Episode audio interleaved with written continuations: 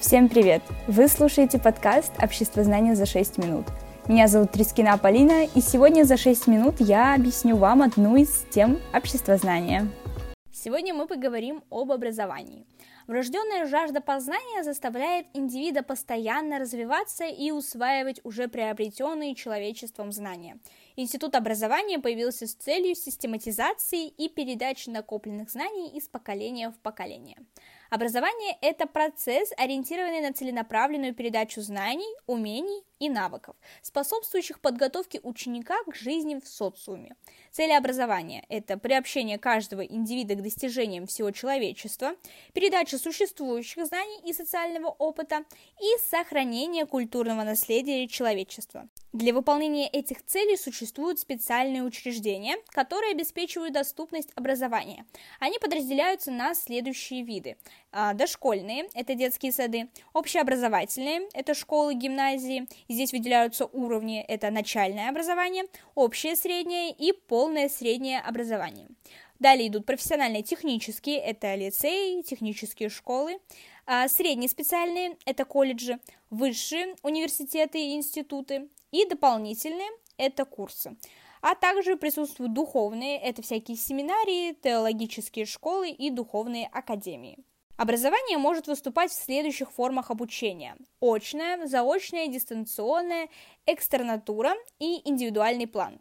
С помощью данной системы осуществляются следующие задачи. Подготовка профессиональных кадров, повышение квалификации специалистов и их переподготовка, самообразование граждан. Наверное, сейчас самообразование является таким одним из самых классных и современных способов. В принципе, под прослушивая наш подкаст, вы как раз-таки самообразованием и занимаетесь. Давайте тогда дадим определение такому понятию. Самообразование – это знания, умения и навыки, приобретаемые человеком самостоятельно, без помощи других обучающих лиц. Образование служит для удовлетворения нужд одновременно нескольких сторон. В связи с этим можно говорить о существовании двух видов ориентации образования. Первое – это личностное. Образование является одним из неотъемлемых прав личности, служит для приобретения знаний, умений и навыков развития умственно-познавательных и творческих способностей. Социальное неразрывно от личности ориентации, поскольку от образованности каждого человека зависит общий уровень развития общества. Образование берет на себя ответственность за развитие человеческого потенциала в условиях информационного общества. Выделяют несколько функций образования. Первое – это экономическое, создание квалифицированной рабочей силы с помощью учреждений образования. Например, студент стал специалистом и работает теперь на заводе.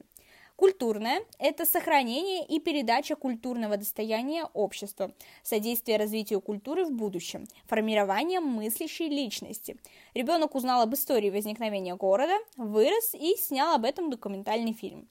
Далее, третья функция – это социальная. Передача новому поколению накопленных предками знаний, социальных норм, навыков и традиций и помощь в их освоении при регулировании государством. Возможность изменения современного социального института. Доярка пошла учиться в колледж и стала бухгалтером. Также мне бы хотелось бы отметить другие функции. Одна из них – это транслирующая передача знаний, воспитательное формирование духовных ценностей мировоззрения – и интегративное – это объединение людей. В мире наблюдаются значительные разрывы между различными системами образования. Для того, чтобы ликвидировать отсталость в образовании, нужно следовать современным тенденциям. И первая тенденция – это демократизация. Каждый должен иметь право получать образование на равных условиях с остальными, вне зависимости от его социального или физического положения. Непрерывность постиндустриальном обществе происходит быстрая смена технологий, что вызывает потребность в постоянном получении новых знаний. Это обуславливает необходимость пожизненного обучения с помощью учреждений после дипломного образования, а также привития в школе навыков самообразования.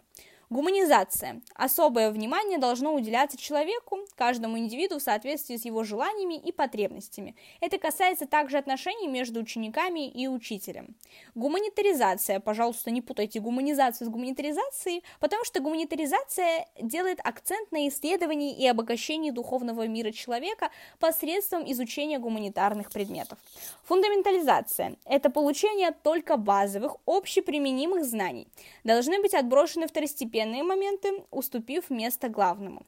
Информатизация – это использование передовых современных технологий в обучении. Интеграция – совмещение различных форм и систем образования, свобода и ответственность, акцентирование внимания на гражданственности, правах человека, уважении себя и культуры своего народа Плюрализм – это наличие разных мнений и негосударственных учреждений образования. Мобильность – единая программа обучения по всей стране.